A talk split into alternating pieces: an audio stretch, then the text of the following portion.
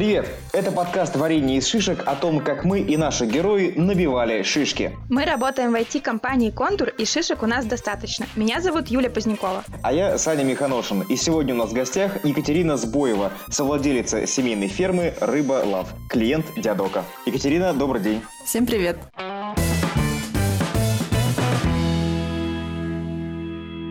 Расскажите о своем бизнесе в докризисные времена, как вообще обстояли дела, как работалось до кризиса. До кризиса работалось, э, ну, работалось. Тяжело, но работалось. Ну, я не знаю, всегда тяжело работается. Немножко расскажите о своем бизнесе. Мы выращиваем форель на семейной ферме. Вообще нам уже 9 лет, и все это началось там буквально с того, что мой отчим решил для себя вырастить рыбу, ну, так сказать, на стол себе. И вот закрутилось, и вот уже через там 5 лет у нас а, мы организовали доставку свежей форели каждому по городу Екатеринбург. То есть сейчас можно на сайте заказать хоть одну рыбку, хоть две, даже копченую и соленую. А когда вас застал кризис, как обстояли дела? Может быть, вы там планировали открыть э, новые точки продаж, э, наладить какие-то еще процессы, расширить производство? Что было, когда грянул кризис? Единственное, что у нас изменилось, это ну, отношение к фестивалям. То есть сейчас фестивали все закрыты, и мы просто перераспределили бюджеты, перераспределили наши активности, а все остальное осталось все, все так же. Ну, то есть ничего не изменилось. Сейчас, так как у нас онлайн-доставка, то есть у нас не было никогда офлайновой точки. У нас, ну, мы не планировали открывать даже, ну, в ближайший вот там год, год-два не было в планах того, чтобы мы открывали магазин. А сейчас, э, ну, только вот большой упор на онлайн. То есть, по сути, на самом деле нас этот кризис э, даже, можно сказать, что сыграл на руку, потому что сейчас, наоборот, все в онлайн переходят, и мы только укрепляем, так сказать, свои позиции. То есть мы оказались в выигрышной, э, как бы с выигрышной стороны в этом плане. Екатерина, а вот э, форель это же не самая, э, скажем так, дешевая рыба. Что касается платежеспособности э, населения и так далее, постепенно будет снижаться, на ваш взгляд, или нет спрос? Все-таки будет поджимать расходы. Ну, знаете, как вот э, сыр, вино, форель, что-то, икра, вот что-то такое. Или нет? Или у вас есть стабильная э, пул Типа все переходят на гречку. Гречка ментай, то есть э, вино, сыр, э, форель, гречка, ментай, э, вобла. Да. Угу. В любом случае, у форели всегда останется свой клиент. То есть, если те, кто покупали там, например, семгу всегда, они не перейдут на ментай, они перейдут как раз-таки на форель. То есть у нас, у нас всегда был небольшой объем на рынке. То есть Допустим, возьмем 100% рынка, 80 из них выбирают мясо и только 20 рыбу. А у нас в Екатеринбурге, где люди к рыбе не приучены вообще, то есть это вообще еще минимум. У нас по области всего 92 тонны за 2018 год выращивается, представляете?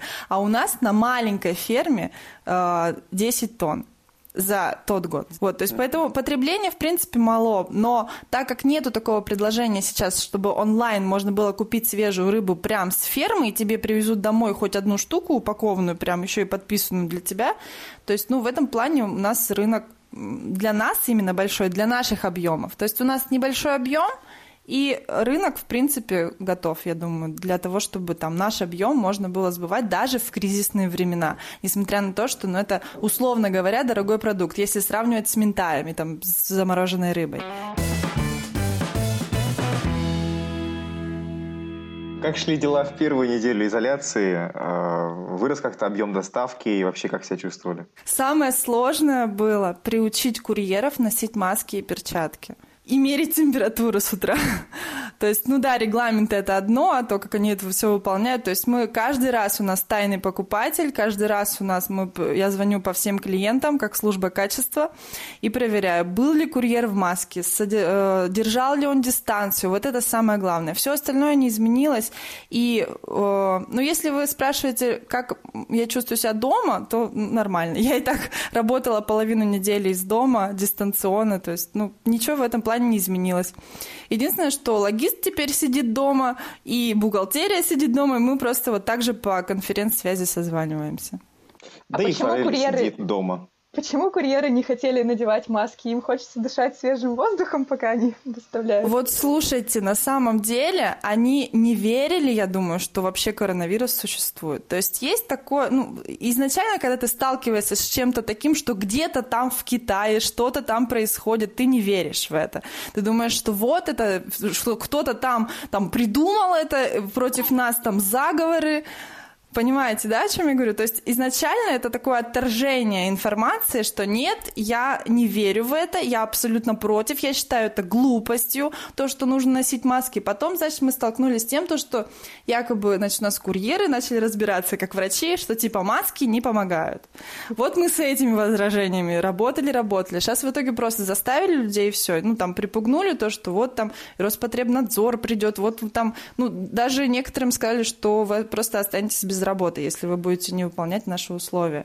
Ну и все, люди понимают, и сложно было сначала доносить, сейчас уже потихоньку, когда число зараженных возрастает, люд...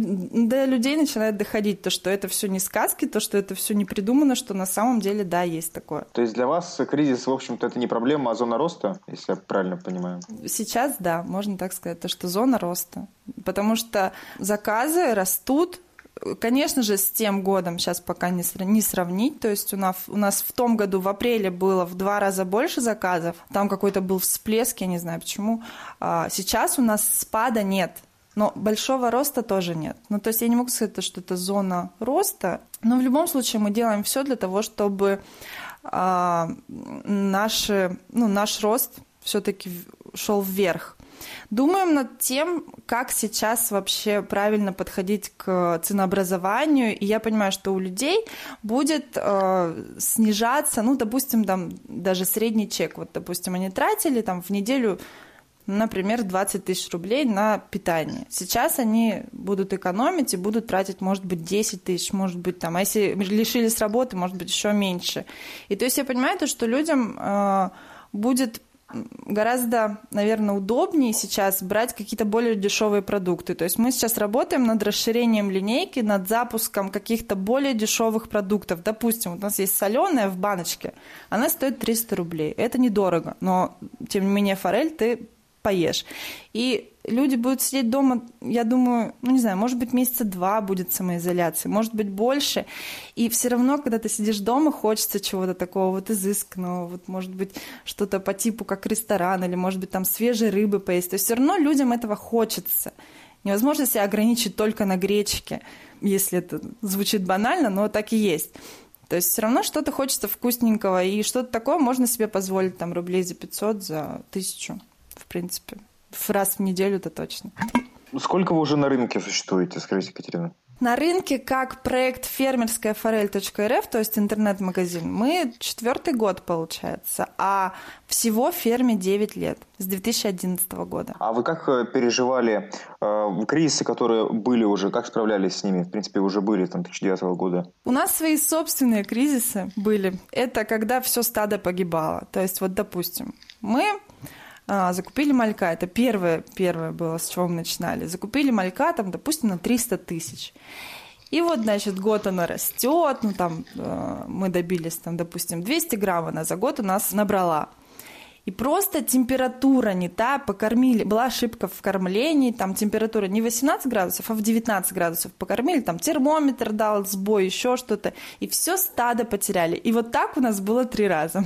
По разным причинам. То есть э, один раз это мы допустили ошибку в температуре, второй раз это просто образовалось э, отверстие в сетке. То есть у нас рыба прям в реке содержится, не в бассейнах, ни в каких, а вот прям в естественной среде, в реке. И там такая сетка ее ограничивает, и рыба в этой сетке плавает.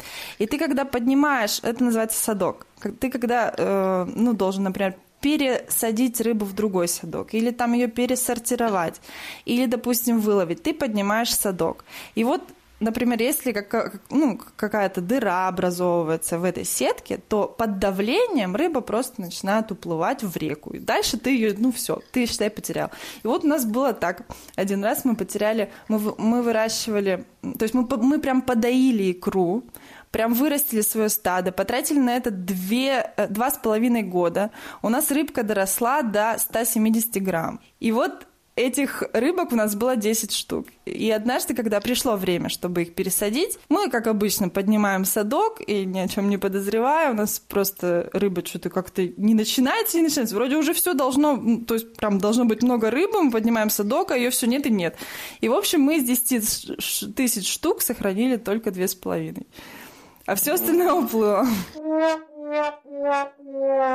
Поэтому у нас своих кризисов полно. Э, а такие вот глобальные мы не, не почувствовали. Потому что до, до того, чтобы э, выйти на рынок, у нас прошло пять лет, чтобы нормально выйти на рынок, как вот, вот сейчас мы как есть.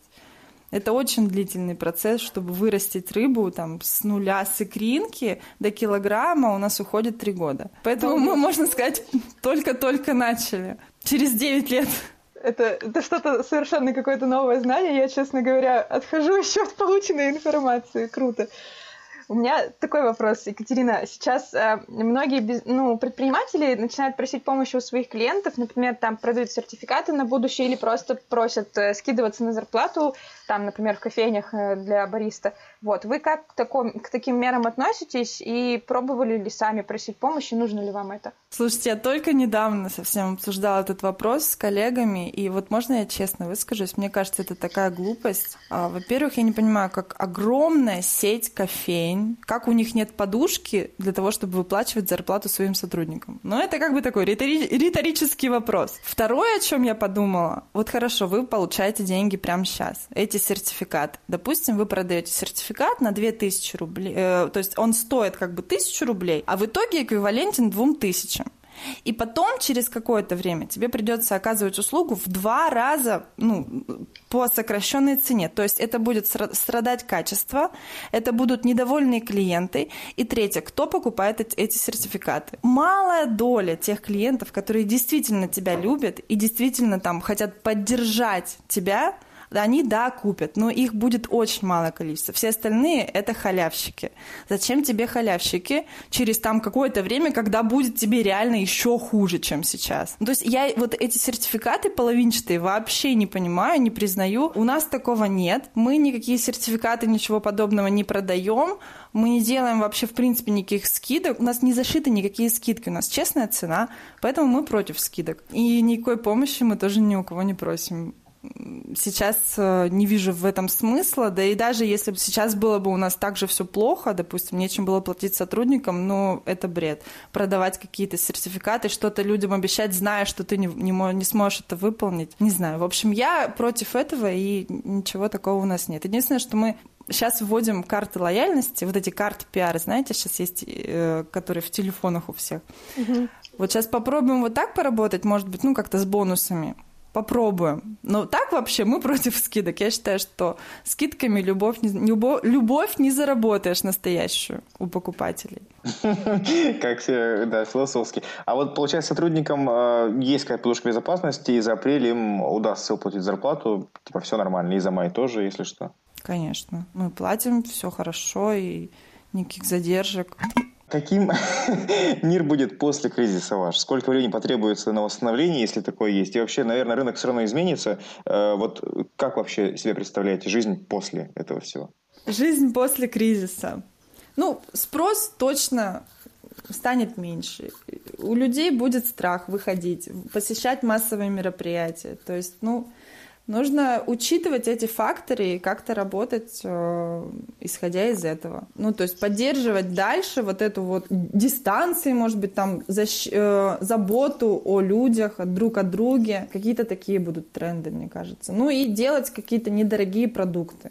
То есть, например, вы даже можете не снижать себестоимость, не, не, ну, допустим, вот есть цена за килограмм, там, допустим, она 700 рублей. Вы можете оставить эту цену или сделать ее больше, но сделать просто вес меньше, и тогда будет там стоимость продукта для вас выгодней.